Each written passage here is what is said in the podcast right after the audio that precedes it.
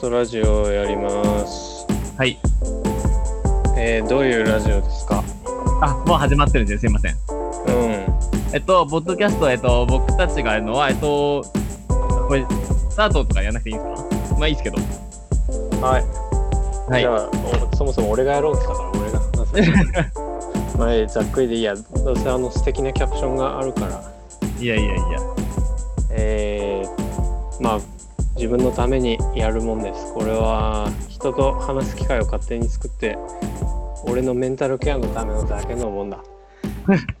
だから肩の力抜いていろんな音楽とか、えー幅広く自分の興味ある映画、漫画、政治、なんでも、えーマッチングアプリのこととかでもいいな。えー、だらだら喋るやつです。で、えっと、まあそうですね。えっと、まあ、僕たちは、えっと、まあ、知り合ったのここ半年もないぐらいですよね。へい。ここ半年ないぐらいで、えっと、まあ、りょうくんの方が、えっと、1個上かな、年齢は。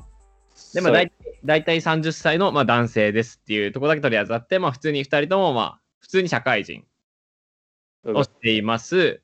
で、まあ、お互い関心があるのが、まあ、音楽とか映画とか、まあ、本だったりとか、まあ、あとは政治とかジェンダーの問題とか、まあ、ね、サブカル的なのと、まあ、社会問題、言ってしまえば、まあ、ざっくりとそういう感じのことに関心があって、で、まあ、えっと、りょうくんが、まあ、ポッドキャストを始めようっていうので、まあ、なんか、ね、まあ、私たちのラジオ、まあ、生きるためのラジオって、まあ、名付けてるんですけど、まあ、ね、コロナで人と話す機会もなくて、まあ、だんだん人はネガティブになっていくと思うんで、なんかここでね、いろんな問題を共有したりとか、なんか一つ私たちはこうしていこうみたいのを、なんか心に決めることで、なんかよりなんかね、わたじ私たち、あの僕たちっていうのもそうだし、その聞いてる人も、まあなんか参加して、なんつうんだろうね、ちょっとね、生きることにプラスになったらいいなっていうね、おう。まあ、人はすぐ死にたくなりますから、ああ、的確な説明をどうもありがとうございます。完全にア。ドリブでございますが、そんな、そう、だから、はい。い、ろんいろんな人をね、呼びたいんですね。今後いろんな人をゲストに呼んで、あの、お話しできればと思うんで、あの、リアルな知り合いは DM でもいいし、多分そのうち、この Twitter のアカウントなりを始めると思うんで、そこに DM を送れてもいいし、ぜひお話ししましょうというところで。始めていきたいと思います。そうだ、これをはい。ずっとあの、仕事しながらずっとポッドキャストのことを妄想してたんだけど、はいはいはいとりあえずレオナとやろうと思った時に、はい。ポッドキャストやんねっつったら、はいあ、いいっすよってすぐ2つ返事返ってきたのは、はい。割とい想像通りだったけど、びっくりしたな。やっぱ、あレオナだなという感じ。はい、いやいやいや。まあね、ちょっと、もともとその他の友達とポッドキャストをやろうって言ってたんですけど、まあちょっとね、一人の友達がちょっと NG 発言があまりに多すぎて、これはラジオとして設定し成立しないぞっていうことで、まあ誰かとやりたいなとずっと思ってて、実は、りょうくんから話をもらう前に、もうお1年か半年以上やりたいと思ってたんですよ。おお割と前からね。はい、思ってて、まあせっかく始めたものの、まあ、すぐ倒れたって、一一回で倒れたっていう。それ、いつ撮ったの？それは、えっ、と、年末かな ?11 月とか12月とか。なんか、あの、クラブハウスで喋った時に、あの、インターネットのどこかに漂ってますよとか言ってたけど。まあまあ漂ってますね。スタンド FM でやってましたけど。あ、なんだっけ、そそのスタンド FM でしか聞けないようなやつ。あと、スタンド FM は基本的にスタンド FM 内で完結するラジオ。オ。だから、その中にあの無料のジングルとかがあって選べて、そのラジオ的なパッケージは全部揃ってるんですけど、なるほどね。もうそこで完結できちゃうんだできないという、そうそうそうそう。感じなんですよ。なんか始めようと思ってちょっと調べたけど、結構あんだね。ツールとしてもそうだし、そのメディアみたいのも乱立しまくってて。そうですね。まあ、ね、ポッドキャストが Spotify、Apple Music で聴けるから一番いいのかなといううん、そうそう。ですよね。なんかア、アンカーってやつも知らなかった。ああ、はいはいはいはいはい、あれにとこぜや楽なんだなってそうですね。知らなかったですよ。言ったら音楽のチューンコアみたいな話ですよね。ああ、そうそうそう。チューンコアに入れればば全部配信してくれるっていう。ね、それでお金もかかんないそうなんですよ。素晴らしいっていう。すげえ。だってそう、レオナかはいら聞いて、そんなに今、ポッドキャスト多いってのも知らなかったね。そうなんですそうなんですよ。ラジオもポッドキャストもかなり聞いていて、しかもコロナ禍でやっぱり、あその、増えたコロナで、そうなんですよ。普通にやっぱ、なかなか普通に働いてる人って、やっぱ名前とか出したりとか、ツイッターのアカウントとか共有したりとかって、まあなかなかやっぱりやりづらいじゃないですか、言ったら。会社に本当はバレたくないし。あでもやっぱね、もうみんな結構やるのが普通に、クラブハウスとかって、なんか割と身分ある人が普通に喋ってるじゃないですか。うんうん。だからもう結構なんか普通になってきてるんですよね。まあ、ポッドキャストとか YouTube も SNS の一個にとして捉えられていて、うん。まあ、会社的に NG のはなのはマネタイズすることじゃないですか、基本的には。ほうほマネタイズしたらまあ会社として副業になっちゃうからダメですけど、う。うん。マネタイズして、例えば僕がお金をもらってない以上は、まあ基本的に副業としては副業ではないですし、趣味でしかないんで、うん。SNS アカウントを持ってるのと同様っていうのは、に認識がやっぱ広がってきたってことなんじゃないですか。もちろん例えば、なんだろう、ね、官僚とか銀行員とかダメだと思うんですけど、はそういう職業の人は、まあさすがにね、情報漏洩、うんぬんがあるんで、あ。大変だね。二人は結構思ってるそうなんですよ。まあ、あとは声を仕事にしてる人はまあやりづらいですよね、きっと。ああ。だってもう、そうだよね。もう完全にプロの仕事としかなんですよできないもんね。ラジオになっちゃう。そうなんですよ。だから、ね、それはなんか、ちょっとあれなのかもしれないですけえど。ー、そんな意識したことなかったね。まさか。しかも、なあ。自分の声電波に乗るんだもんな。あだからそれで言ったら、あ、はい。乗ってっけどな。まあ顔毎と本名ボーンって乗ってんのあるああ、の、話したっけこれ？これは話してないです。あの、あバイスのやつですか？そああ、まありょうくんのバイスにでも読みましたよ。あの、う。そうだね。ねまああれは、はい。あれは最高だな。ああれはまあ、面白いです。悪悪ふざけが、感があって。それはいいですけど。そこは掘り下げんといて、はい。まあ、バイスのインタビューはね、気になる人はりょうくんにあーそのバイス最高ですね。あの、は結局話すんかいって感じだけど、ふわゆって企画最高だから。ですね。りょうくんのロングインタビューが載ってるので。うわ。は、じゃあ、やる、本題に入りましょうか。をやるやつを、じゃあ、ぬるちっと。ょっと説明していいですか？あ、ありありがとうございます。はい。まあ、えっと、まあ僕たちが、私たちがちょっと何者かっていうのがちょっとまあね、まあ多分ここ聞いてもいきなり知らない人で、あの、これ聞くって人もな、なかなかいないと思うんですけど、まあなんかどういう人かっていうのを伝えるために、まあ2020年お互い良かったものっていうのを、まあ今回第1回のテーマにしたいなと思っていて、まあ2020年もう2月になるんですけど、まあお互い例えば音楽だったりとか、映画だったりとか本とかだったりとかで、なんか大体こういう人たちはどういうキャラクターなんだろう、なのかなっていうのを、なんかこれを話すことで伝えられたらなと思って、えっと、まずさ、えっと、やろうかなと思いました。で、えっと、まず音楽のお互いのベスト5、ベスト5というか、まあ順位はないと思うんですけど、うん。まあ良かったアルバム一つ、えっと、5つずつっていうのを、なんか紹介していけたらなと思って、まあそのうちの一つについて、えっと、まあお互いちょろちょろ話せたらいいのかなと思っています。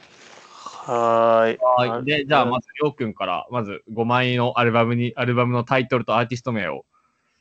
えー、これ、1枚、まずは、マックギーの、はい。読み方っていうのかな ?mk.gi って書いてマックギーかな。はいあ、ミュージアム・オブ・コントラディクション。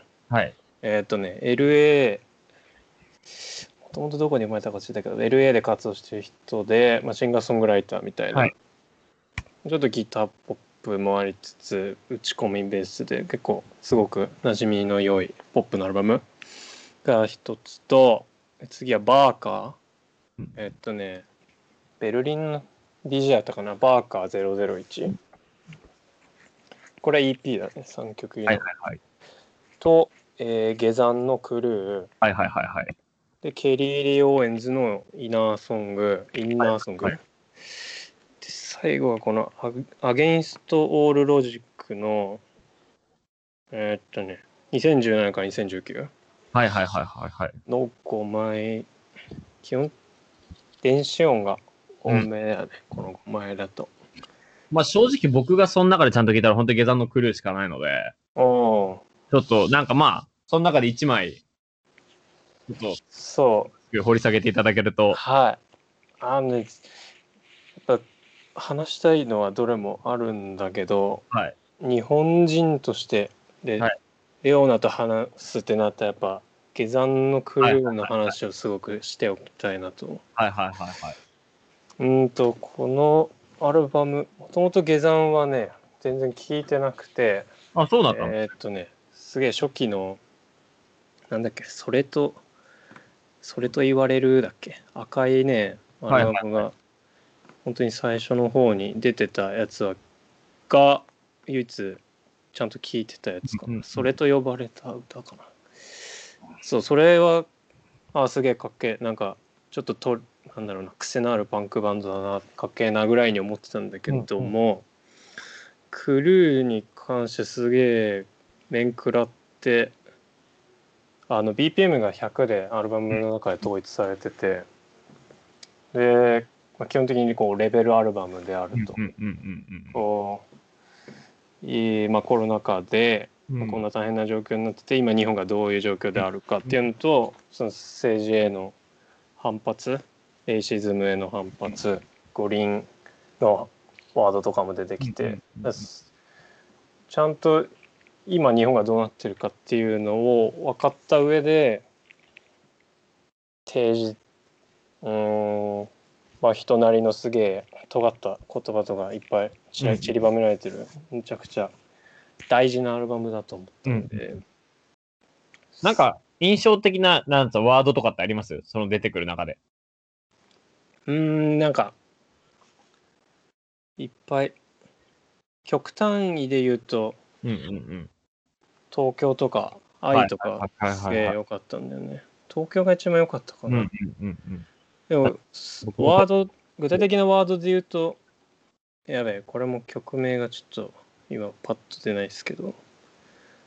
えっとねエクスタシーかな。レプリカントかな。でね首をくくってる五輪の輪っかでっていうフレーズが出てくるおー、いいラインですね。ここおさえ分かーっていうのも間違ってるんですけど。そうでもだからこういうなんですかねうーんあんまり他の人ができないようなうん、うんそうですね。尖った表現っていうのはすごい刺さったし共感できるポイントがここ以外もいっぱいあったから、うんこういうふうにちゃんと言える音楽家ってもう日本だと今ちょっと稀有かなと思ってうん、本当に数えける、数えられるほどしかいないですもんね。っていうか、でもそれはまあ、ぶっちゃけアメリカでも一緒かなって個人的には思ってるんですけど、ああ本当。まあ、ラップの世界でもやっぱりね、ケンドリック・ラマーのアルバムがあれだけ期待されるのって、彼がやっぱりそういうことをちゃんと言えるからっていうところがやっぱ一番大きいところで、まあ、もちろん去年、例えば、えっ、と、あの、あれですよね、えっ、と、ダ・ベイビーのロックスターのあのリミックスとか、うん。あとリル・ベイビーのアルバムとか、あと、まあ、ビブラック・ライブスマターにポップスモークの曲が使われてたり、いろいろあると思うんですけど、やっぱり具体的にちゃんと言えるのって、まあ、やっぱケンドリックだったり、まあ、ガンビーノもそうだと思うんだけど、そうですけど、うん。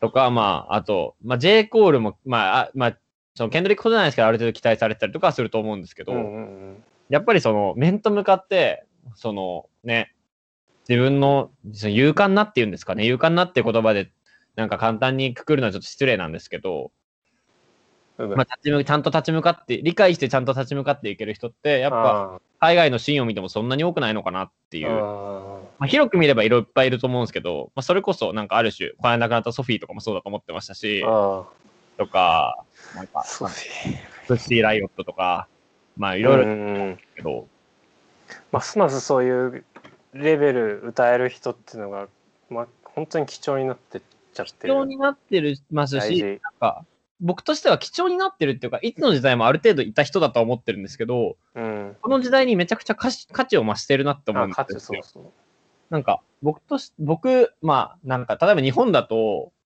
それちょっと僕の話してもいいですか？どうぞなんか、昔、例えば、なんだろう。うーん、どんぐらい前にまで遡ればいいんですかね？80年代とかかうんな？までは、ストレートにそういうことが言える人ってある程度いたと思うんですよ、日本でうも。んまあ、アメリカはちょっと僕わからないんで全然あれですけど、例え塩ば、とか年代わかん吉ないけど郎もそうだし、ジャガタラとかもそうじゃないですか。あじゃあったらとかもそうだし、まあ、ある種、まあ、そこまで政治性はないにせよ、あの、河本ロトンピュアにそういうこと言ってたと思うんですよ。うんでも、ブルーハーツの時じゃないですか、それって。うんハイローズになったりとかして変わってるじゃないですか、またそれは。クロマニヨンズになっても、まあ、言ってることは変わってると思うんですよ、結構。え持っていて。で、その、90年代以降のロックのなんかイメージって、結構その、なんだろう。なんか、内省いや、モテん、政治性をあえて、あえて表明しなくいいことがおしゃれみたいな。うんあと、ちょっと、あのーモテない男のルサンチマンというか、おーなんかそういうのが取材になってるイメージなんですよね。なんか王権とか、あの、ミネタもそうなんですけど、うんうんなんかロッ、日本のロックってそういうとこにま、なんかメジャー、メジャーなロックっていうんですか？はい。にまとめられてしまったなっていうイメージがなんとなくあって、うん。日本ってヒップホップ以外の、ヒップホップの文脈ってあんまりないじゃないですか。はい。メジャーには。なんか、まあ、すあまあ、例えばだから、その、それで言うと、例えばなんだろう。うーん、ロックじゃないですけど、多分坂本龍一って、うん。もともとめちゃくちゃアカデミックな人じゃないですか。うん。例えば。うん。でも、そのなんだろう。まあ、元から政治的な思想とかあったのかはわかんないですけど、その、前半のその活動は、ある種ポップスターにしてあげてあげられてるわけじゃないですか。うん。うん。高橋幸宏さんのスタイリングももちろんあり、すごくおしゃれに見せて、で、その、彼のその、政治的に思想だとか、まあ音楽はもちろんアカデミックだと思うんですけど、うん。その、思想的なもん側面はすごい隠されてきた人だと思うんですよね。うん。でそれがあらわになったのが2000年代入ってから、まあ環境問題にすごい取り組んだりとか、うん、原発とか。はい、斎藤浩平さんと話した原発問題取り組んだりとかしてたのが、やっぱ2000年代以降だったりとか、あと何でしたっけ、アジカンの2010年のあの、アルバム、何でしたっけ、名前、ちょっとど忘れしちゃったんですけど、まあ、後藤さんってそういう人、あのアジカンの後藤さんって結構そういう政治色が強い人じゃないですか。うん、うん、あの、ターレコの前で新聞配ったりとかしてたからね。まあ、もちろん素晴らしいことだと思うんですけど、はいはいはい。と結構2010年、なんだっけな、アルバム名、えー、っと、2010だとマジックディスクかな。違うな。なんだっけ、なんか、政治的、なんですか、そういうところに絡んでいった作品？あ時間が？結。構歌ってるアルバムがあったはずなんですけど、ちょっとパッとって忘れてしまったんで、おー、そんな。ですけど、アジカンの作品でそういう印印象なかったな。記憶、なんだろう。一時期から聞いてないけどさ。なんか、そういう、その、なんだろう、その当時あった J ロックののなノリとはちょっと違うものを。出して異色作って言われた作品があったはずなんですけど、ちょっとど忘れしてば何とも言えないんですけど、ほうほなんかやっぱり、ね、そのせ日本だけじゃないと思うんですけど、その90年代から2010年、2010年ぐらい、まあ前半、2010年代前半ですかね。う。うん。にかけては、なんか意図的に政治を脱色してるというか、脱臭してるみたいな部分が強かったのかなと個人的には思ってます。うん。だすうん、こう、あんまこう知ったかぶったこと言えないけど、やっぱ、はい世相を反映してるんだろうね、そういう流れっていうのはやっぱり。なんだろうね、学生運動への、なんなんていうの、あそこら辺の諦めみたいな感じなのかな、反発というか。うんうんうんうん。しかもやっぱりね、なんか、その、まあ、そこそこまだお金があった時代じゃないですか、言ってしまう。ああ、本当だよね。特に政治に対して何の文句が生きて、大概の人が生きてこれたっていう時代であって、で、まあ、うん、私たちの世代が多分、ね、両親より初めて給料が少ない世代らしいじゃないですか、世界的に。へえ。先進国。そう賃金下がってるの分かるけどその表現で持ってこられると余計なんか、ちょっと統計、正確な数字は分かんないですけど、今のミレニアルズって言われてる世代、まあ、僕らから僕らのちょっと上。うん。が、えっ、と、確か先進国では、えーまあ、どの国、全部の国じゃないと思うんですけど、先進国で親の給料より少なくなった初めての世代。って言われてるらしいです。まあね。はいはい。だから、まあ、政治とか、そのね、資本主義の話とかを気にせずに、気にしなきゃ生きていけなくなった世代、あ世代だと思うんですよね。うん特に都会に生きてる我々にとってはっていう。うんやなんですかねやっとこそそのフェーズって感じなのかなだからまあそれこそね、僕とか特に10代の時とかは別に政治問題とか1ミリも興味なかったんですよね。うん同じような感じだなまあ、ある人はもちろんいて、それも素晴らしいと思うんですけど、やっぱ自分が興味を持ってるってことがそれだけ切実なことなんだなっていうのを感じますね。うんほんまにそうだからそんな感じだからまあこの去年か2020年にこのアルバムの意義っていうのはもうでかすぎるわけで、しかもでもなんだろうなこのアルバムを聴いてる人あんまり多分友達とかでいなくて。ああそうなんですね。この話を人としたことまあまずない。まあこのご時世もあって人とそんな会ってないっていうのもあるかはいはいはいはいけど本当に数人こうなってその知り合いだとまあ、はい。そのメディアではもちろん見るんだけど、はいはいはいはい。だからそうだからどうみんなどう思うのかなっていうのもすげえ気になるかな。これ聞いてどうはい。思う、すげえリアクションとかす気になるし興味ない人はやっぱり響かないんだろうなとも思ってしまうし。まあ、響いてほしいなと思いつつ、まあ、でも全員がそうならなきゃいけないってこともないので、それはね、うん。例えばね、今めちゃくちゃお金持ってる資本家の息子とか娘なりがそれを思うか、む娘か娘かわかんないですけど、そういう人が思わなんか思うかって言ったら思わないと思いますからね、やっぱり。うんそうだね。それはそれぞれの状況におけるね、違いがありますから、うん。いけないんですけど、まあでも、ね、下山のクルーもそうですし、まあ僕の立場からすると、まあ、モーメント順のパスポートギャルソン。ああそうそうそう。その二枚に関しては、もう、になんかどうしても聞いてほしい作品の2つかなって、まあ僕はね。クルーはい、まあ、そのなんでしょう。あんまり、まあ、まあ、りょうくんが入れるって思ってたのもありますけど、うん。あとまあ、ロックにそんなに強くないっていうのもあるんで、まあ、そでもその2枚に関してはやっぱりね、何があっても聞いてほしいというか、だねうん。そのなんですかねレイシズムあったなちょっと今フレーズ出てこないけどそのい肌の色とかで判断する的なフレーズも出てくるからさ、うんゲザのやつにも。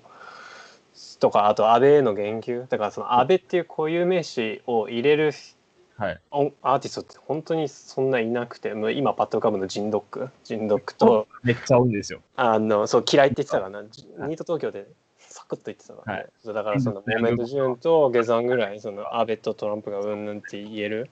はい。あんだけこうアメリカでファックトランプ言いまくってるけど、日本ってそんな言わない気がしてファック安倍は。うんうん。ねお思ってんのか思ってても言わないのか分かんないけどさ。日本のラッパーだと確か意外といて、もうそれ知りたいそれが、まあ、でもその、も、ジンドックはもちろん、ジンドックとかモメントジンはもちろんね、実実体験のうにもちろんあると思うんですけど、すごいうん簡単に言ってる人も意外といるんですよ。例えば、えっと、僕が今パッと思いついたのは、えっと、あ、どこだっけ？くえっと、し四国の方かな？あのラッパーで豆腐って子がいるんですけど、TOFU。ほお豆腐の豆腐なんですけど、ううんなんか1ビッテンのか安倍っていう、もうあタイトルに入れた曲を出してますね。おーとかは、なんか、そう、独特ですね。なんかあの、まあ、地方のその、なんていうんでしょう、方言っぽいラップで、がっつり安倍、まあでも安倍政権の具体的な言及があるとかじゃないんですよ。うんうんでもなんかその、ね、地方の人たちがそういうこと言うのも、まあなんか面白いというか。いるんだね、でもそうでもそのワンワードでさだけでもちょっとそうですね。元気出るというか、大事かなと思うけどあとはメジャーどころで言うと、確かイエローバックスが言ってるかなイエローバックスにあった気がしますね。うんうんうんあとは、えっ、と、えっ、と、まあ、あと、まあ、田島春子さんとかも、おおまあ、ララッパーかとかちょっとあれですけど。あとは、えっ、と、AQ っていう、確かモーメントジュンとこの人も曲やってたかな。うんうん。東京ドリフトスタフリースタイルかな？とかでも言ってた気がします。ドナテロとかも言ってないから言ってそうな気はしますけど、なんか、うん。ああっていう。そうだね。言わないにしてもマインドとしてすごい共有できてるところはねササンタワールドビューとかもね。ワールドビュー、ドナテロ、あとうんパワー DNA あたりは、なんか、まあ言ってそうかなっていああそうだ。パワー DNA いたわ。そうもうななんかまあ、がっつりね、政治と社会の批判をする、しっかりする人たちなので、はいこのはい人たちの並びは言ってそうかなっていう。うんまあ純日本人にそういうことをはい言ってほしいっていう気持ちもあそうですね。ね、なんか勝手に思ってるけどあのねパワー DNA なんかも生まれがあっちゃうんだっけ？どこ？どお母さんは、お母さんがそっちの人なんじゃないですかね。多分生まれた町は長崎だった気がするんですけどね。うんうんまあ、っていうか、普通にその、なんだろう。ね。その、まあ、海外で生まれ育ったとか、海外にルーツがあるとか、別にまあ、普通のこと、普通のことって、普通って言い方がああ完全そうだね。に違うんですけど、まあ、まあ、当たり前のことであって、うんうん。なんか日本の人がそこに感知できてなさすぎるっていうか、はい。なんか、のうのうと生きれてるから政治とかを気にしないでよすぎる、気にしなさすぎるというか、はい。はいはい。なんか、なんだかよくわからない状況になってますよね。えはい。え全くおっしゃる通りで。いやいや、そんなことはないんですけど。はい。はい。あーそう。下山の話は、はいそのあとはねダブダブなんですよ、はいこのダブ的音響っていうんですか、お音楽的な話いいですね。僕は興味あるんで聞きたいです。まあ、まあダブに関しても本当にかじったかもわからないぐらいの知識だけど、はいすごくその音響的効果はもレベルアルバムとしてはすごくうんこうめちゃくちゃそうしまくっててはい。「赤曜日」っていう曲なんかはこう、はい。デモっぽいんだよねすごい。そのダブの効果が相まってこうまあ、人の声がすごいリフレインしてて、はいはいはい。なんつうの？各各世紀使ってなんか喋ってるかのような感じではいですはい曲の最後でドカーン爆発するみたいな。マジ切れみたいな。すごくあのパンクもともと持ってたパンクバンドとの相性がむちゃくちゃ良くて、はいはいはいででもうなんですかアルバムとしての、うん、形がすごいよく出来上がってるっていうか、BPM が100で整えられてて、こう全部地続きでシームレスにつながってるようなアルバム作りっていうのをすごく聴いてて楽しいしまあ単純にかっこいいしねあの、うんうんうんうん。音作りも疾走感も。でなんだろうなただこう世間に対して怒ってるその怒りを訴えるだけじゃなくてこう世の中に警鐘を鳴らすようなうんその姿勢っていうのがやっぱり好きですね。本当にだから今までってそんなに政治色多分強くなくてうん下山ってきっと。まあ本人、真人さん本人が発言したことだっても確かにそうですよね。うん、アルバムを通してあそこまで強く主張したのは。そうそう。まあ必然だったとも思うし、うんだから、ね、ジャケットもいいしね、だからもうなんか火の打ちどころはないかなと思ってしまう。まあ、あえて言う、偉そうに強いて言うなら、え英語詞は、まあいい、うん、なんだろうな。まあいいや、英語はいいや。えー、そんなとこか感じでしょうか。な。うん。じゃあ、僕から、僕の5個言っていいですか？うい。まあ、僕はなんか、まあ、りょうくんからしたら想像つきやすいかなって思うんですけど、まあ、さっきも言った、ま、モーメントでのバスワンダーギャルソン。うんここまで持ってきていて、まあ、これの理由はもう、さもちろんさっき言った通り、まあ、日本で最も僕は勇敢なアーティストの一人だと思っていて、うん。もう、もうい、いわ、で、あとやっぱりその、もちろん言ってることも素晴らしいし、その、アルバム全体を通して、まあ、ストーリーになっていて、そこは非常に面白いってもちろんあるんですけど、うん。まあやっぱりその、いいこと言ってるだけじゃなくて、普通に曲がいいですね。はい。単曲で聴けるっていうのが、まあ、下山のクルーもそうなんですけど、政治色強いアーティストとか、まあ、まあ言われるんですけど、まあ政治ってまあ別に生活のことだし、歌ってて当たり前っちゃ当たり前。まあ彼まで強く言うのはすごいなと思うんですけど、うん。なんだろう。まあ政治のことを歌うラッパーなんて多分他にもいるんですよ、いっぱい。はい。多分ですけど。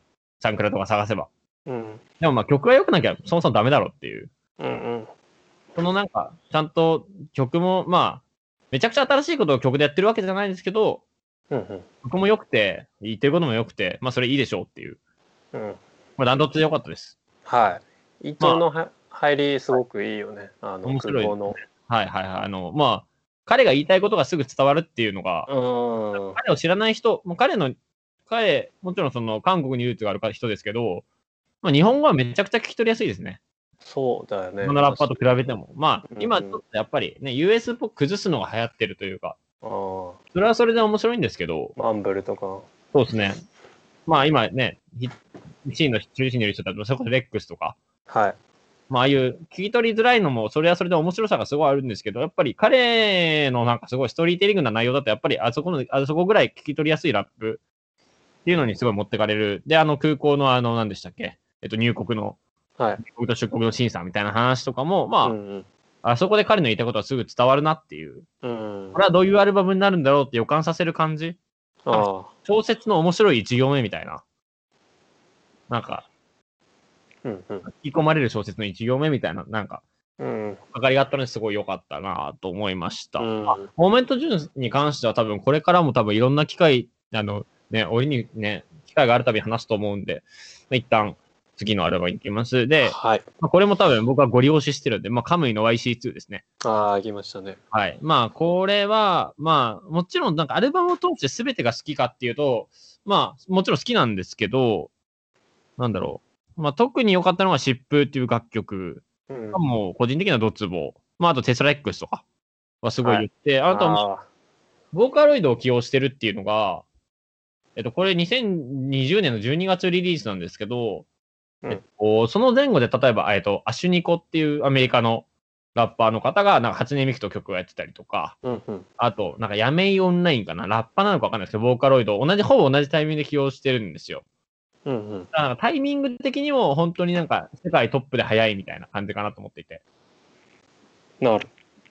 なんかその同じ世界観を共有してるじゃないですけど、なんかトラップでボーカロイド企業ってまああんまりなかったというか、うん。で、しかも一緒に歌うっていうのも、まあすごく面白かったなっていうのと、あとまあ、もうその、もちろん、あの、彼の世界観、まあ、ヤンデルシティ2、YC2 のヤンデルシティ2の、もうん。ちろん、まあもともと1があって、それが2000はいはいはい。年リリースで彼のファーストアルバムなんですけど、まあ、そこから、あの、続いてるのが、まあ、SF サイバーパンク的な世界観で、まあ、例えば、アキラだったりとか、豪華機動隊とか、マトリックスとか、多分そういうものに影響を受けてると思うんですけど、うん。その世界観がまず僕がめちゃくちゃ好きっていうところがまず一つ。で、その世界観だと、まあ、コンセプトアルバムみたいになっちゃうじゃないですか、言ったら。えなんて言うんでしょう。なんだろうね。なんか、変な言い方すると、バンプオブチキン的というか、え。うーん。本人の話じゃないみたいな。うん。現実離れしすぎ？現実離れの話っていうか、その、え、フィクション？フィクショナルになんかなりそうじゃないですか、SF とかになっちゃうと。はいはいはい。なんかわかんないですけど、僕はバンプオブチキンを例に出してるのなんかわかりやすいかなと思って例に出したんですけど、あの人たち自分のことを歌わなくないですか？なんだろなんうなか。変な生き物の話とかするじゃないですか。うーん。あの、私じゃなくないですか、基本的に。なんかこう今パッと詩詩の世界浮かばないけどなんですかね自分の世界のなんかちっちゃい話なのかな今全然めちゃくちゃ聞いてたのに覚えてないけどなんか、主人公が自分じゃない話が多い気がするんですよね。乗車券とか。あ、まあ、乗車券は確かに自分か。それはちょっとわかんないけど、なんかダンデライオンとか、K とか、ああがん K か。猫、どね。はいはいはい。猫の視点の話ですよね。うん。なんかだから SF、まあなんかあの、あの頃の邦楽ロックとかってなんかそういう自分視点じゃない語りが多かったなってなんかイメージなんですよ。うーん。僕は中学生ぐらいで聞いたやつ。わかんないですけど。まあそれはさておき、はい。それはさておき、なんか、まあその SF ってとかサイバーパンクみたいな世界観で言っちゃうと、まあそこで統一されて、なんかまあ映画の話をしてるみたいになっちゃいそうなんですけど、なんかこのディテールとかに惑わされて、彼にはそのなんだろう、まあ確固たる自分の熱い意志があって、そういうサイバーパンク的な要素とそこをなんかあの、一緒にぶつけてやってるっていうのがすごい良かったなっていう感じですね。うんその、なんだろう。彼の最初のアルバムと、まあ今のアルバムだけなんですよね。この SF っぽい世界観っていうのは。ほうほう。間に3枚、まあ、そのね、そうだね。リングギャングスターとかマッドリーとかグループで活動してるのを含めて、でも全然 SF 的なことはなくて、うん。で、まあ、そのね、彼のその、なんでしょう。あの、自分の。もう本当になんかね、そう、意外とまあ、その、政治的なっていうのもあり、うん。その、ね、ゆとり世代の歌とかあったね。そうそうそう、あの、クラムフリー級グランナイプリとか、まあケンドリックが撮ってますけど、うんとかも、まあ、ね、すごく自分も言いたいことをちゃんとさらけ出して言うっていうスタイルで、さらに熱いものを持ってきたなっていうの印象です。うん印象ですって、まあ、あのー語りすぎてしまったんですが、でも話したいのはカムイのアルバムじゃないんですよ。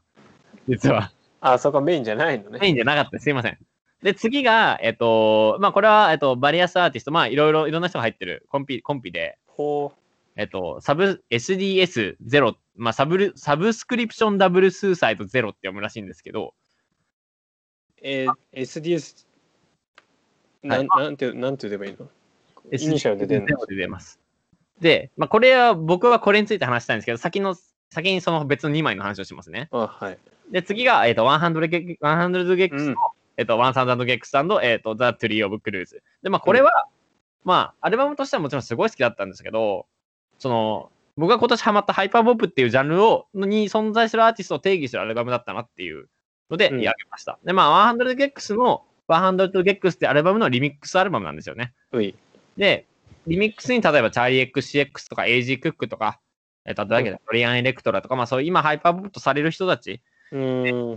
全部呼んで、まあ、ある種ハイパーポップがなんか定義されたっていうか、生まれた瞬間かなって僕は思ってます。まあ、ハイパーポップのプレイリスト自体は2019年の半ばぐらいあったあったのかな。まあ、Spotify にえあって、それが一つのジャンルになったとはいはい。いうのがハイパーポップでございます。なんかハイパーポップの話もどっかでできたらいいなと思って。うん、なんか全然詳しくないんだけど、その PC ミュージックとかそこら辺の、そうそうそうそう。今日なんかたまたまポコラジっていうものを聞いてみたんああー、だはいはいはいはい、ハイパーポップの話しましたけど、ね。いやー、全然知らないこういう名詞出まくってきて、びっはいはいはいはいくりしたなっていう。はい。そこそうなんですよ。掘り下げたい。そこの話は僕はある程度できると思うんで、ぜひ機会があれば。はい。ハイパーボップっていうジャンルで言うと、シックスインパラの、えっ、と、まあ、これ何読み方わかんないですけど、WFLYTD ナイトコア。まあ、これもうん LF、LYTD っていうアルバムのまあリミックス、ナイトコアリミックスアルバムで、まあ、もう行かれてます。いやー、これはね、なかなかね、まあ、ハマる人はハマるけど、ハマらない人はあこれやってないですよね。いや、もうなんかショック、ショックを受けましたね。で、6人組のコレクティブがやってるアルバムで意味がわかんないですし、もうなんか、まあ、意味がわかんないです。曲の特徴がそれぞれ違いすぎますし、あと、まあ、ああと、ジャケットが可愛いです。あー、そう、ジャケット面白いよね、これね。で、この人に僕はなんか、絵描いてほしいなっていう自分の似顔絵を。おーあ、ね、え、ジャケットは誰やってんの？なんか、ツイッターのアカウント発見したんですよ。1000人ぐらいしかフォロワーいなかったんで、DM してみようかな。なんていうの？はい？名前、名前なんていうの？なんて言うんですよ。なんかヌー、ヌーテラかニューテラかわかんないんですけど、?NUT? NUT さんがそんな感じの名前だった気がするんですよね。ちょっとフォローを見直してみます。いや、ヌテラしか出てこねえよ。え、まあ、食べるやつですね。あの、お金持ちの子供が食べるやつだ、朝に。いや、そんな高くないよ、ヌいや。育ちいい人しかあれ食べない。俺、大人なのにヌテラ知らなかったですもいや、俺も、いやまあ、田舎にヌテラないっすよ。えっと、多分マジで田舎のうちチームでマックスバリューしかないんで、マックスバリューにヌテラ絶対やってないです。そうですか。はい。でもそれは良くて、で、まあ僕が、えっ、と、まあれ今回その、まあ紹介したいアルバムとしては、その SDS0 なんですよ。あの、ちょっと待って、うう SDS0 って打ちゃいいの？はい。SDS0。0は漢字ですね。漢字？はい。じゃあ日本の、そうです。え、あ、カラビロッシーとか？ああ、そうです、そうです、そうです。ああ、あれだ、ブッシュマインドが、あの、ああ、そうですね。あの、あマスター、マスタードだっけ？マスタードかなんか、はいはいはい、あ見てんだね。あのさすがです。ピックアップしてましたね。さすがヒムジンカラビローシ、えっと、えっとこの SDS に収録されてるカラビローシアカダムの曲はいろんなとこでピックアップされてて、あらまあ。ただただ僕はそのカラビローシアダムはいまいちハマんなかったんですけど、まあ、カラビローシラッパであるんですけど、で、はいはいこのアルバムの何がすごいって、まあ、コンピなんて、コンピなんてコンピじゃないですかって思うじゃないですか。ほだから、世の中的には。う。うん。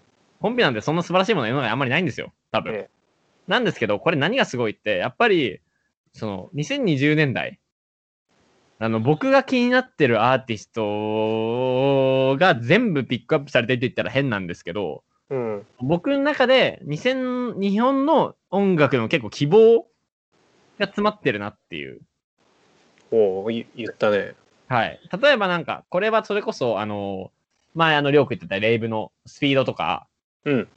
あの、それこそ加藤正香とか、はいはいはいあ。のあたりのムードをパッケージしたあのアルバムかなと思ってて、そうだね、めちゃくちゃ接続してんね。はい。あの、リルソフト、たまなに、ルメイクアップ。そうそう。まあ、あと、まあ、えっと、ドーブ、リルソフト電子、タマラーメン、カービローシ、えっと、バルニー、ナツキ、えっと、マ夏希キナさんとか、えっと、佐藤とかで、あの、多分この CVN さんって人が、まあ、アビスの人なんですよね、多分。ああ、委託や。そうアビスの人でそう、委託とやってたりとか、まあ、委託なんてね、こうあの今年ラップスター誕生で、えっと、うん3位とか4位とかなってすごい活躍したりとか、まあ、バルニーさんもズームギャルズをやってたりとか、うい。ただ、やっぱり2020年のこの、えっと、アルバムが出た時点うん。では多分そんなにだったと思うんですよね、皆さん。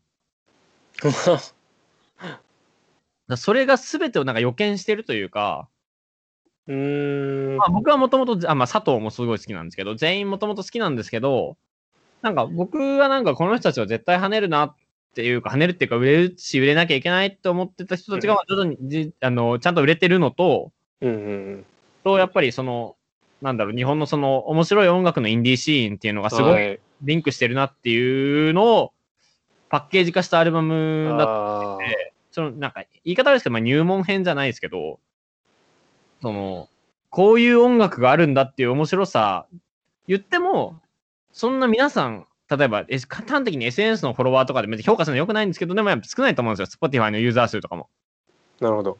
多分、まあ、この中だとバルニーさんとか、委託くんとかなのかな？が多分有名だと思うんですけど、それでも多分、せいぜいね、1万とか絶対いないと思うんで、っていうレベルだと思うんですよ。ただ、まあ、でこれからそのね、面白くなっていくジャンルの人たちって、ジャンルでもないんですけど、ラップも別に、そのね、オルタナっぽい人もいるんで、ハイパーポップも、 Satoh とかそれこそ hyperpop boy ですし、おーいるんで、なんとも言えないんですけど、まあ、すごく自分の、あの、好きな空気感とか世界観をパッケージングしたものだなっていう。ので、まあ、うんはい。人に聴いてほしいアルバムの一筆頭ですね。はあ、いや、これめっちゃ面白いね。このチョイスすげえいいね。そうなんですよ。ちょなんだ、知らなかったし、ちょっと予想外で。あのね、あアビスとかと、アビスでさっき出た加藤正さんもそうだけど、うああの、良質なアングラアーティストっていう感じ、これからそうですね。きっと牽引していくであろうさ。しかもまあ、めっちゃ楽しいね。ルそれこそルメイクアップとかすごくメジャーになる可能性も秘めたアーティストかなと思っていて。うん、うん、うん。別にそのなんだろう。アングラ、まあ今存在、いる場所がアングラなだけで、はい。別にアングラの人にすごい刺さるとかいうわけでも、別にメジャーでも全然聞けるだろうっていう、まあそれこそ valknee さんの Zoomgals の活動もそうだと思うんですけど。うん、バルニーいいよね、トラックが本当に。あと、あの、見た目とはい。アティチュード。あとまあ、 itaq くんも結構ハイパーポップにツイッターで言及してたりとか、うん、うん、うん。まあ、 lilsoft tennis くんもまあいろいろね、あの、リルギリヤングゲリットの EP とかでも結構実験的なことやってたりとか、あはすごく面白いシーンかなと思っていて、で、これ、プラスアルファで思ったのは、あの、シックボーイをやってる KM さんいるじゃないですか。うん、一緒に曲やってるプロデューサーの。うん。さんがこのアルバムをすごい推してて、あるインタビューで。ほで、なんか、その日本の、まあ、新しいシーンを除け、ケイムさんがこういうとこを意識してるっていうのは、なんかその、シックボーイさんのプロデュースワークにもすごい出てるかなっていう、う。うん。その、なんでしょう。なん、まあ、ヒップホップの、今の懐の、日本のヒップホップの懐の広さみたいのを見れるアルバムかな。まあ、シックボーイ含めってとこですけど。うん。で、その、僕の中ではシックボーイが結構、その、100ゲックスとか押してて、好きなアーティスト。はいはい。それもプラスアルファで面白いな、みたいな。うん。なんか、すごく、すべてが2020年的なものなのかなっていう。なるほどね。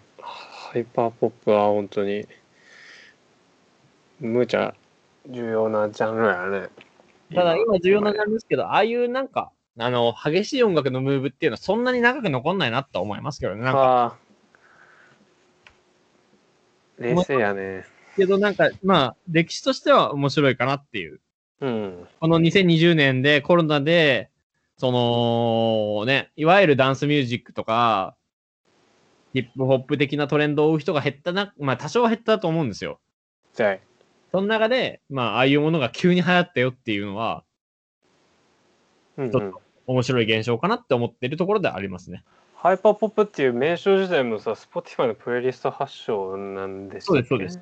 はい。それもね、もうなんか、時代感がね、んもうストリーミングの賜物っつうのかよくわかんないけど。そんなところ？まあ僕はそんなところですかね。まあこのアルバムを紹介できたらいいかなみたいな。いや、意義があるね。このアルバムは聴いちゃおう。そう、ぜひ聴いてください。ぜひ聴いて、そうですね。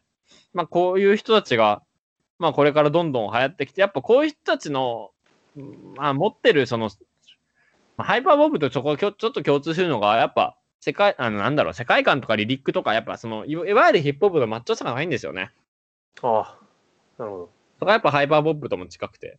ど。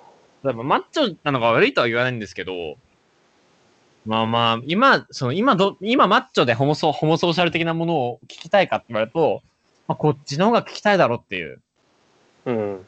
ハイパーポップ的なね、トラックとかリリックの方が、トラックは知らないですけど、リリックの方が、まあ今は聞きたいかな。うん、そういう潮流だよね。まあエモトラップがあって、うーん。ね、今こういう、ここのさ、バルニーのさ、はいベスト SSS in Life はさ、はいえっと、あの、あれあれ、なんだっけ、サンデーセックス、シンパーサル、あ、そうです、そうです、そうです。その曲？セックサで心配される、そうです。それのミミリミックスですかね。いや、めちゃいいフレーズよね。そうですよ、ね。今日思ったの。あの、なんだっけ、またポッドキャスト、あれ誰ラジオごっこ聞いてたんだけど、ああ、そうなんですよ、ラジオ屋さん僕。お OL ラッパーって知らなくてさ、あそうなんだねそのなんかの話でさらっとキュッて出てきてそうなんですよ。はいはいはいそのフレーズは OL じゃな働いてるからこそ出たフレーズだよねって言っててさ。うんで、しかも、この間、その、ミックスクラウドかなんかで聞いたんですけど、あの、エイジっているじゃないですか、韓国の DJ の。エイジ？はいお。YAEJI。ああ、はいエイジみたいなやつか。はい読み読みがわかんない。エイジな好きまあ、結構売れてる人じゃないですか。うん。それこそ、えっ、と、バルニーさんとか、なつきちゃんとかの曲、なつきちゃんでいいのかなあの人、なつきさん ?NTSKI さん、はいとかの曲をミックスクラウドのでかけたんですよね。ええそこ、あ、そう、マジか。なんか聞いな、多分このコンピを多分聞いたんじゃないですかね、だから。いやー、いい、すごいね、いいね。結構びっくりして。目をつけとこそうだからなんか、たまたまミックスクラウドで流れてきたの、たまたま聞いたんですよ。う。おー、ミックすげえ、スう面ん。白いと思って。はあね、バルニーは韓国語を使ったりするしね、なんかそこら辺の。つながりあったらもっと面白いだろうね。なんか、えーそのラジオでも言ってたけど、はい。あのバチカで、バチカの人と話してる時になんか、韓国とつながりある、うん、誰だっけ、ラッパーだかトラックメーカーだかうんうんうん呼ぶよみたいな、そんな話もあったな。面白いですね。はい。もうね、50分経ってんだな、これ。ほら、いや、もうそのまま振り返ります、他も。次はじゃあレオのしゃべったから映画かな、俺映画1本だけ？はい。えー、一般あんだけどねやっぱまあ映画界は、まあ、そのうちやるんだろうけどまあシカゴセブン裁判とかハチドリとか。シカゴセブン裁判マジで本当に良かった。あとねえー、なんだっけ今パッ忘れちゃった。忘れちゃったけど。はい。2020年1月公開のはい「さよならテレビ」という、ああ、なんか聞いたことあるな。東海テレビのディレクターはいはいが監督で、えーもとあたまたまこうえっ、とねポレポレ東中野？はいはいはいはいはいはい。東中野ポレポレポレポレの見てたらこれ出てきてあの土方さんっていう監督あのヤクザと憲法っていう映画がすごい。好きで。で同じ人って知ったしな予告なんか扱うテーマもむちゃくちゃ面白そうだなと思って、内容としてはえっ、とですねあのー東海テレビの内部をその東海テレビで働いてる土方さん本人が撮るっていう、えー、内部しかもこの皮肉めいたもうちょっと絶望感すらあるようなタイトルもむちゃくちゃいいなと思って「さよならテレビ」本当にむちゃくちゃ面白くてですね。一番でポイントは、うんとねうんこう主にこう3人の登場人物にはいはいはい。大きい物語としてはフォーカスしてて、えーとキャスターの人もうちょっと名前パッとじゃないんですけど、で忘れたキャスターの人うん福福島さんかな、えー、と派遣で入った渡辺さんうんと、えー契約社員結構ベテランの人の沢村さんって3人にフォーカスしててで個人的にキーパーソンはその最後の沢村さんかなと思っててすごくこうテレビの今というものを危惧してる、うんこう権力への監視っていうのが揺らいでるんじゃないかとかあとはまあそのもともとそのジャーナリズムへのすごい情熱っていうものがあってなんか自分の部屋にもやったらそういう本がむちゃくちゃあって、でなんか滋賀県の地方紙なんかえっ、とね新しくうーん作った地方紙で書いてたんだけどそれはなんかすぐダメになっちゃってとかでで今東海テレビで働いてる人？でその人の視点とか姿勢すげえ良くて。うんうんうんその人があまあそのテレビ局の中を撮影するってなった時にふと言った一言がちょっと印象に残って。はい。はい。ドキュメンタリーって現実ですか？カメラがあるっていう状況は現実ですか？ってこうふと言うのよ。なんかこう、はいはいはい。撮影が始まってこうカメラを気にしてるはい感じで、すごいふさらっとその言葉吐いた時になんか、まあ、パッと聞いて何言ってんだろうなっていう感じだったんだけど、まあ、要はそのカメラがある時点でその事実とは異なる、ね。うんうんうん。そもそも医師が介在しちゃっている時点でそれはど何ですかねえー事実と呼べるのかという現実なんですかっていう、その提示がすごく面白くて。うんうん。でそのセリフっていうのはまあおオチにつながっていくん。でそのカメテレビ局の内部がどうなってるかっていう絵もすごくそれを見てるだけでもすごい面白いんだけど、うんうんうん。オチがまあオチは言っちゃっていいですよね。オチまあい。いよ、まだわかんないですけど。オチはねなんだろうこう、えーそれぞれこうキーとなるその、うん話の展開のネタ話みたいなのを最後やるんだよ、なんかこうその渡辺さん派遣の人がこうお金に困っててはいはいはい。貸してく。ださいって、あの言ってくるシーンがあるんだけどなんかそれを、えー実際に貸すシーンを映してたんだけどで実際に貸してたのは土方さんだったりとか、なんかいろんな手引きがやっぱりこうちゃんと映像として面白くするために演出があったんですよっていうのを一番最後に持ってくるんだよねそれを。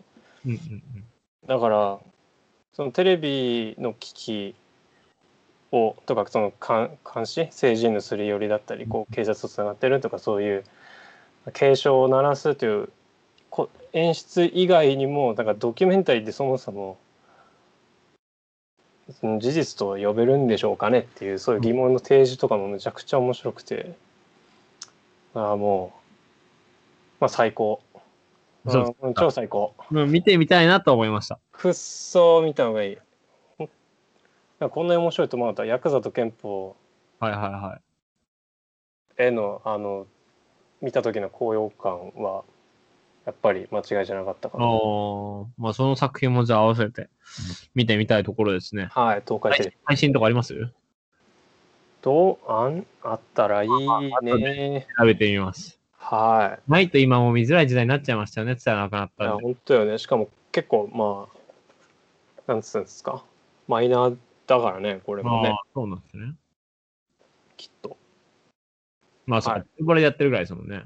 うん、でも東海テレビめちゃくちゃ面白いうん。と思ううんだよね。ははあ。あい。りがとう本ございます。当。はい。はいお。すすめです。最高。はーい。まあ、映画、映画、りょうくんが話してくれたんですけど、僕は、まあ、映画は、まあ、去年はハチドリが良かったなというぐらいで、まあ、映画に詳しくなるので、まあ、僕の方からちょっと本の話をしたいなと。思っています。で、本に関しては、まあ、本は2020年面白かった、2020年に出た本だと面白いのいっぱいあったんですけど、例えばなんだろう。えっと、99%のためのフェミニスト宣言とか、えっと、フェミニスト現象学入門とか、あとまあ、で、それこそ売れ、売れます、すごい売れたみたいですけど、まあ、あと、デイビッド・クレーバーのブルシット・ジョブとか、うんうん。えっと、斎藤浩平さんと人人申請の資本論とか、うん。あと、あの、佐久間さんの、あ、これ今年かな？佐久間さんの、あの、佐久間、あの、ポッドキャストもやってる佐久間由美子さんの、Wii、あの、Wii の、え Wii ーとの。市民革命でしたっけ？とか、はいあと、まあ、えっと、あの、芥川賞とか宇佐美凛さんのおしもゆとかね。お、しもゆ。とかすごく、まあ、非常に面白い作品があって、まあ、こうあと、まあ、その、なんでしょうね。ちょっとその、なんて言うんでしょう。えっ、と、新書的なのはもちろん面白かったんですけど、まあ、ここ数年だとやっぱ、あと、あと、大谷明さんのババガヤの夜っていう本もすごい面白かったですね。ババが。ババガヤの夜ババがやる。とかもすごい面白くて、まあなんか、ここ数年やっぱりなんか、小説、まあ文芸とかがめちゃくちゃ売れてるっていうのはもちろんあると思うんですけど、あと文芸、まあじね、何回も重版がかったりとかすごいしてるんで、うん。やっぱなんか、日本の文学がすごく面白くなってるなっていう印象がありますね。去年の芥川賞の遠野遥さんの破局とかもそうですけど、やっぱ、同世代のなんか、なんでしょう、手触りみたいな。例えばちょっとね、精神的に弱い人がね、ちょっとやっぱ、時代の流れとか経済状況とかの問題もあって、精神的に結構弱ってる人周りに多いじゃないですか。メンタルヘルスの問題抱えてる人とか。うん。やっぱそういう人たちのことが結構ありありと克明に描かれてるっていうのが、やっぱね、すごく僕たちにとってはリアリティがあって面白いのかうなっん。たりとか、あとまあそのね、推し模様だったら推し文化の話だけど、まあちょっとそこにメンタルヘルスの問題も関わってくるみたいなうんところとかもコミック見でもちろんね、その文章としては面白いし、作品内容としては面白いし、なんか、あとプラス、プラスアルファ世代感みたいなものを感じ取れてすごく、なんか、例えばね、ガキ、ガキって言ったらいいですけど、小さい頃読んでた、例えば昔の文学とかって、すごく面白いし、なんかこういう世界もあったんだなとは思うんだけど、やっぱ自分のことではないっていうか、うん。あんまり遠い世界の話だなと思って読む部分が、あ、事実であってもフィクションだとして読む部分、まあもちろん基本フィクションなんですけど、そしても読む部分が多かったんですけど、やっぱなんか最近のものはすごくリアリティを感じられるなっていう印象が強いですね。あそういう意味ですごい面白いし、面白い作家がたくさん出てきてる時代で嬉しいなっていう印象がすごくあります。で、今読んでる、なんだっけ、えっと、おもろい以外いらんねん。あー、それ、それ超読みたいやつ。あの、まあ文芸に載ってた。すごく面白、読みやすそうだなっていう。まあ、今のところちょっと面白い、つまんないは判断できないですけど、半分ぐらいしか読んでないんで、まあまあでも読みやすくていいのではっていう。はい、あの、タイタンの紹介がすげえ興味をああ、そそられて。タイタンさん。はいはいはいはあい。一つものその。ーはいはいはい。危機開会。いや、あれは、それで読みたい。すごく面白そうだなと思いました。うんで、えー今年読んだ本じゃない、今年読んだ本なんですけど、まあ今年の本じゃないのをちょっと一冊選ぶとしたら紹介したくて、うん。まあこれは、えっと、まあ伊藤計画っていう人の、えっと、ハーモニーっていう小説なんですけど、伊藤計画って虐殺、まあ、逆機関の人です。虐殺機関。はい。まあ日本の SF 作家ですね。もう亡くなってるんですけど、えっと、あ1974年生まれ2009年に亡くなってますね。はい、多分、えっ、と、虐殺期間でデビューした時に、2008年とか9年に僕は読んでるのかな多分高校生で読んでたと思うんですよね。うん。読んで、虐殺期間を読んでいて、で、ハーモニーもなんとなく読んだ記憶はあったんですけど、まあ、なんか、虐殺期間しか僕のあの、本棚になくて今。うん。ハーモニーは友達から借りたんですよ。で、ハーモニーなんで読んだかっていうと、まあ今コロナでパンデミックじゃないですか。はい。で、パンデミックになってみんないろんななんかね、そのパンデミックの状況の、例えばなんだろう、まあ、本を読んだり映画を見たりしたじゃないですか。うん。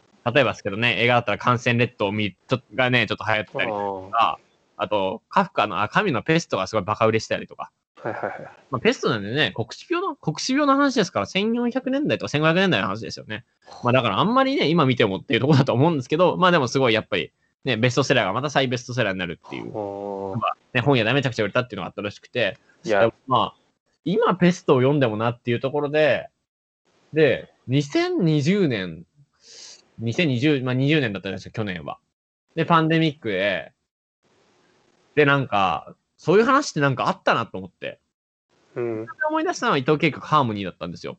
ほで、伊藤計画のハーモニーの設定を簡単にウィキペディアなど読み上げると、う。いや、えっと、2019年アメリカ合衆国で発生した暴動をきっかけに、全世界でせ戦争と未知のウイルスが蔓延した、えーザ・メイルストロームとによって従来の政府は寛解し、新たな統治機構、えー政府の、まあ、生に府ですね、の下で、えーと高度な医療経済社会が築かれた。まあ、2019年に、えっと、まあ、パンデミックが起きたと。戦争とパンデミックが起きたっていうほのがスタートの話なんですよ。う。で。まあ、そう、今の、なんか予言をしてるかのようなまあ、もちろんね、アメリカで発生した暴動をきっかけになんですけど、アメリカで暴動は発生してるし、うん。ブラックライブズマターがあったし、まあ、ブラックライブズマターは基本的に暴動ではないんですけど、はい。で、まあ、反トランプのね、まあ、新トランプか、と、まあ、反トランプ勢力のぶつかり合いみたいなのもあったし、うん。でもそれで、まあ、戦争ね、米中戦争は起こりかけてるし、で、未知のウイルスは蔓延してるし、うむ。っていう状況下で、あ、これ、今読むべきなんじゃないのかなって言って読み返したん、読み返したんですよね。で、友達に借りたんですけど、で、まあ、その、具体的な内容としては、なんかその、本当に、病気をしない人を、まあ、管理する社会のの話なんですよね。例えばなんだろう。うんけ健康と幸福を絶対視しているというか、例えば自殺もできないとか、うーん。もちろん自分に傷つけるとか、飲酒とか喫煙もできないみたいな。ほそういう社会の話なんですよう。。超管理。社そう、会超管理社会の話で。まあなんかそれが、まあちょっと行く末をね、あん、ね、暗示してるじゃないですけど、例えば今だったら日本でマイナンバーと学校の成績を紐付けるみたいな話もあるじゃないですか。はいはいはい。そういうとこ含め、なんかもうね、今の、まあ例えば、ね、中国とかすごく管理社会、まあロシアはわかんないですけど、中国とか寄ってるじゃないですか。うん。すべての端末がなんか自分の ID とかで紐づいてて、それによって借りるお金が決まってたりとか、はい。で、アプリも国家の作ったものしか使えないわけじゃないですか、基本的にはう。ん。ウェイボーだったりとか、まあ TikTok もそうですよね、中国発なんで。はい。とかやっぱね、完全に管理されてる社会がまあ、お隣の国にはあると。うん。で、日本もそうなりつつあると。はいはい。あのそういうところスーパーシティ法案も通ったし。そういうところでやっぱり、すごくなんて言うんでしょうね。なんか、そういうところに僕らは向かいつつあるのかなと思ってちょっと読み返しましたね。まあはい。こっちがどうこうとかいう話じゃないんですけど、まあまあまあ別にこっちはいいんですよ。まあネットフリックスに映画版とかもあるんで気になったら見てくださいって感じなんですけど、まあ映画版全然面白くないです。アニメ版、アニメ版ですよね。あるんあですハーモニーあんだ。あります。ただ、まあ小虐説の方が殺感もあるし、だし。小説の方が100倍面白いですね。伊藤計画に関しては。えー、虐殺期間はどうなの？俺はあの元木に勧められて見たんだけどさ。あああまあ、つまんなくはないですけど、小説の方が全然面白いなっていう印象です。あー、でも結構、結構つうか。うん、なんかいい、いい世界観。虐殺期間の方が見れます。